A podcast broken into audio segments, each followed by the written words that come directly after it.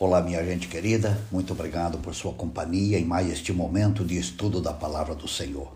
Aqui é o pastor Elvio Menezes para mais uma reflexão, tendo como base aquilo que Deus revelou.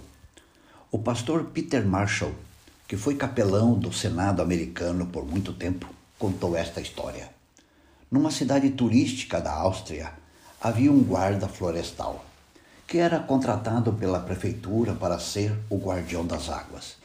O trabalho dele era cuidar de uma fonte de água que alimentava a cidade, mas que nascia na floresta. O serviço era feito de maneira contínua e fiel. Ele andava pela montanha removendo galhos, folhas, o limo do riacho para que a água chegasse à cidade de forma limpa e pura. Com o passar do tempo, a cidade se tornou um centro turístico. A água corria por todos os canais da cidade, movendo rodas de moinhos em todos os lugares. Uma noite, os membros da Câmara Municipal, analisando o orçamento da cidade, notaram que por muitos anos estavam pagando um salário para um desconhecido guardião das águas, mas que ele nunca era visto. Quem é este velho? Por que o mantemos neste serviço por tantos anos? Ninguém o vê. Foram os questionamentos dos componentes da Câmara Municipal. Ele não é mais necessário para a nossa cidade, concluíram todos os membros da Câmara. O guardião das águas foi demitido. Nas primeiras semanas, diz a história, nada de anormal.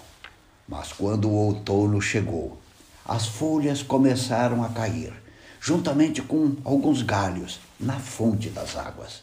Numa tarde, notaram que a água estava com uma cor diferente. E mais tarde começou a ficar mais escura e cheirava mal. Os turistas foram embora e a Câmara reuniu o conselho e contrataram novamente o velho guardião das águas. Alguns dias depois, a água estava limpa e o mau cheiro havia desaparecido. O guardião das águas tinha limpado a fonte.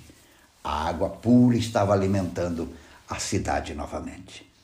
Quando li essa história, fiquei pensando em duas perguntas. Primeira, quem sou eu? Segunda, como está a minha fonte? Jesus nos ajuda a responder a primeira pergunta. No Evangelho de João, capítulo 4, verso 14, diz: Mas aquele que beber da água que eu lhe der, nunca terá sede. Pelo contrário, a água que eu lhe der se fará nele uma fonte de água que jorre para a vida eterna. O sonho de Deus para você, meu amigo, minha amiga, é torná-lo uma fonte de água viva. O que Jesus queria dizer com esta figura de linguagem? Ele queria dizer que você e eu devemos ser uma fonte de vida, onde estudamos, trabalhamos e vivemos. A água é símbolo de vida, de alegria, de produtividade. Meu querido amigo, você no projeto de Deus tem que ser uma fonte de vida continuamente. Mas o segundo questionamento que quero fazer para você é: como está a sua fonte? O grande perigo que toda fonte de água corre é ser contaminada por outros elementos. Infelizmente, vivemos num mundo impuro, sujo e mau.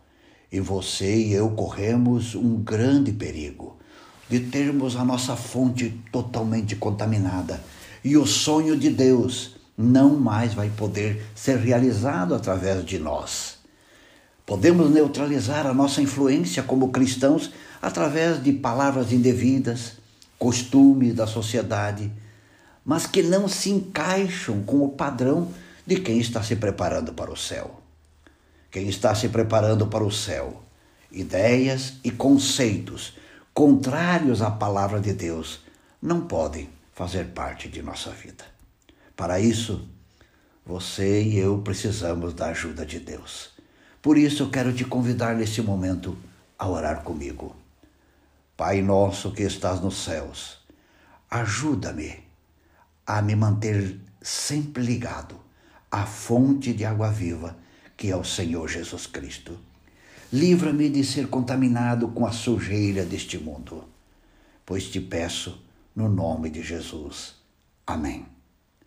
Termino deixando este questionamento para você. Como está a sua fonte? Limpa, produzindo boa água, produzindo vida, alegria. As pessoas que o cercam ou está contaminada, suja, com ideias e conceitos de uma sociedade pervertida. Pense nisso e um grande abraço.